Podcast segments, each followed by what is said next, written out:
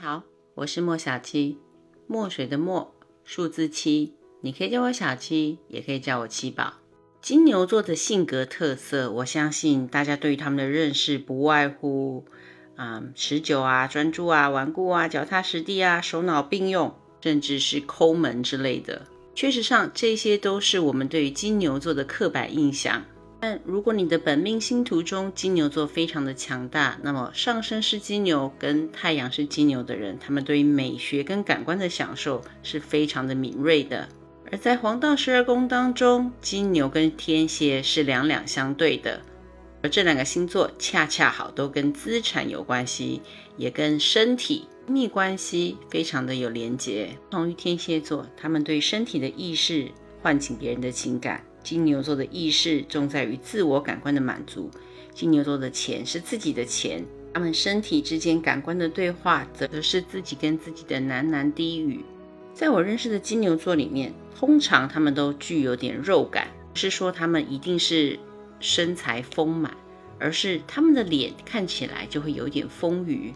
而如果你有金牛座的朋友，你就知道，只要你认识的够久，你会发现他们的持久力、专心、毅力都是非常的惊人。金牛座绝对不会是那种玩遍全世界各地的人，他们做任何事情都集中在实际的目的上面。我认识的好几位金牛长辈，在他们二三十年的职场生涯当中，最多就换过三个工作，完全可以跟太阳摩羯座媲美。而且金牛座的关键字就是“我的”，他们是透过自己的五感跟这个世界做连接。有一个朋友，他有个五岁的儿子。那一天我正好去他家找他，结果在车库里面碰到他们母子俩。朋友刚买了一台新车，这个五岁的小孩把车门打开来，他先把脖子伸长，把头探进去，然后做了两下吸气的动作。这，他把手缓缓的在皮椅上面摸了两下，然后一脸满足的回头跟我的朋友说：“好香哦，好好摸哦。”我马上问我朋友：“你儿子金牛座的吧？”他说：“对啊，你怎么知道？”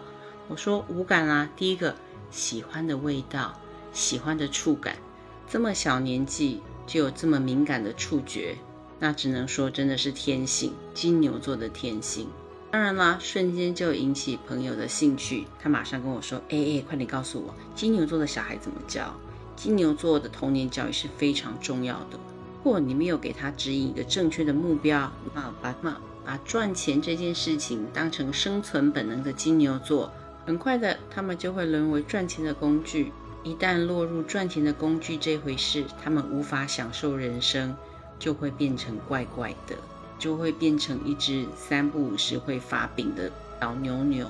金牛座到底会不会赚钱？金牛座真的很会赚钱，他们赚的都是比较务实的财，他们不喜欢做那种看不到实际回报的，就像股票，就像创投公司。他们喜欢传统产业，特别喜欢房地产，但其实很多金牛座更向往的是能够有固定生活，公公务员是最好的，最稳定，最能满足他们对于安全感的要求，而且还不停的有钱拿。我的朋友问我，那如果我儿子长大之后，我要跟他拿钱，会不会很困难？我开玩笑的说，那么你就要在很小的时候就灌输他这个观念，就是长大之后你赚的钱要分给妈妈。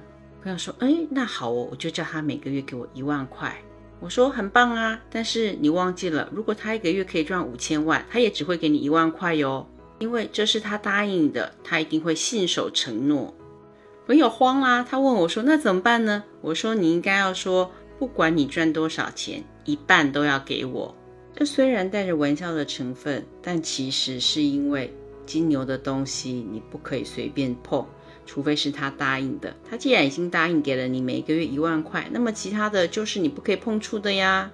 金牛座也不特别喜欢名牌，他们反而更倾向于天然材质的东西，纯棉的、纯麻的，能够让他们穿起来最舒服，那才是最重要。我曾经还碰到一个个案来跟我抱怨，他说他的儿子是设计师，所以在他的书房里面有一个非常宽敞的桌子。而且采光非常的良好，但每一次他要去用他儿子桌子的时候，还得要付他租金。结果有一天，他正在为又要付儿子租金这件事情，儿子你来我往的时候，家里正好来了一个我这个个案的小侄女。他一听说了，脑袋一歪，若有所思地说：“诶，为什么我都没有想到这个好主意呢？”一问之下，果不其然，也是一个金牛宝宝。纵观我所认识的金牛座，不论是太阳还是上升金牛，特别是上升金牛座的，有非常高的比例，在他们出生之后，家里的环境、经济环境都会变好。为什么呢？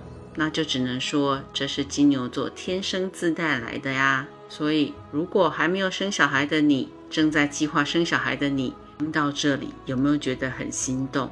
是不是心里正在盘算，找个占星师来看看，生个上升金牛座的宝宝，就会仿佛迎来了财神爷？我是莫小七，如果你喜欢我的节目，请不要忘记动动你的小手，点个关注、收藏、按赞。我们下期再见。